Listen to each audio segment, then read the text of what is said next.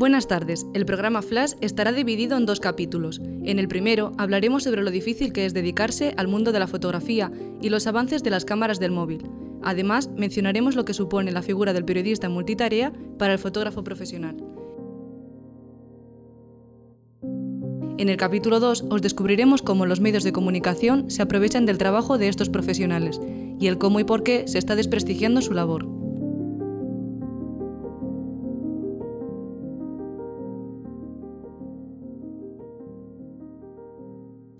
La fotografía es un arte que está de moda. Uno de los motivos es que gracias a los móviles se puede tener una buena cámara. ¿Quién no ha visto cómo iPhone, Huawei o Samsung resalta la calidad de sus cámaras para mejorar sus ventas? Ahora, uno de los factores más importantes es ese.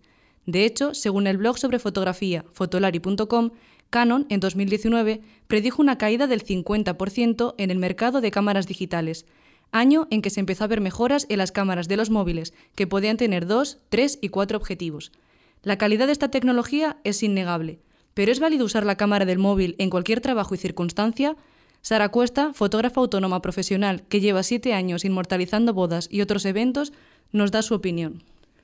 En cuanto a calidad, bueno, hay móviles que sí que tienen cámaras muy buenas y resoluciones muy buenas y, que puedes, digamos, imprimir a un formato bastante majo los archivos que salen de, del móvil. Lo que pasa que, bueno, también depende un poco de para qué lo quieras, ¿no? Igual eh, no, no sería buena idea, desde mi punto de vista, hacer un trabajo publicitario para gran formato, por ejemplo, una valla publicitaria con un móvil, porque igual la resolución no te llegaría, ¿no? Para impresiones tan grandes.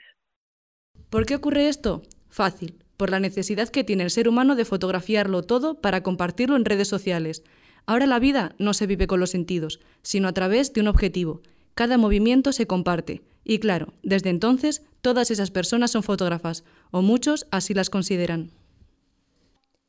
El tema de las redes y la fotografía móvil no profesional es una realidad que ha surgido por nuestra culpa, porque a menudo un trabajo fotográfico con muchas horas detrás tiene menos likes que una foto con un iPhone, y esto ha tenido sus consecuencias. Ha conseguido que disminuya el valor de la fotografía.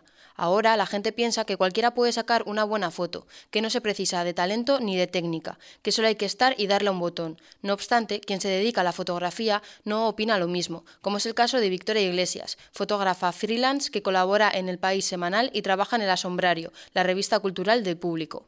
Ahora hay mucho, por ejemplo, eh, fotógrafo que sin ser fotógrafo lo es. Me explico. Es, muy fácil ver la foto que haces en la cámara, eh, tirar como 100 fotos, alguna sale bien y luego rematarla con, con unos retoques. Esa facilidad y ese acceso a la fotografía por parte de mucha gente que no es fotógrafo puede haber mucha más facilidad, pero esa es la contraposición a que se haya devaluado todo. Parece que ya no es necesario tener una buena cámara, experiencia ni estudios para llamarte fotógrafo. La competencia, por tanto, aumenta, por lo que la dificultad para dedicarse exclusivamente a esta profesión también. Victoria Iglesias explica que hay una contradicción al respecto. Por una parte, creo que las cosas están más difíciles ahora para encontrar trabajo que te ayude a vivir de esto. Por otro lado, em, que es una, sabes que es una contradicción, em, creo que está más fácil ser fotógrafo. Esta competencia se ve en los periódicos, donde cada vez es más habitual la figura del periodista multitarea, quien se encarga de la redacción y de sacar fotos y grabar vídeos con el móvil. Es por ello que la universidad ha ofrecido un curso gratuito para aprender a usar la cámara del teléfono. Sin embargo, esto hace que cada vez haya menos fotógrafos en los medios de comunicación, pues así estos ahorran dinero. Sara Cuesta tiene una opinión clara al respecto. Yo creo que está un poco prostituido el, eh, lo que es el trabajo del fotógrafo en cuanto a medios, porque quieren que seas informático, que seas fotógrafo, que seas periodista, que seas todo. Y la gente no entiende que todo, no, que no se puede ser eh, bueno en todo. ¿Sabes? Que cada uno tiene su campo, su cosa y que para eso hay profesionales en diferentes, en diferentes sectores.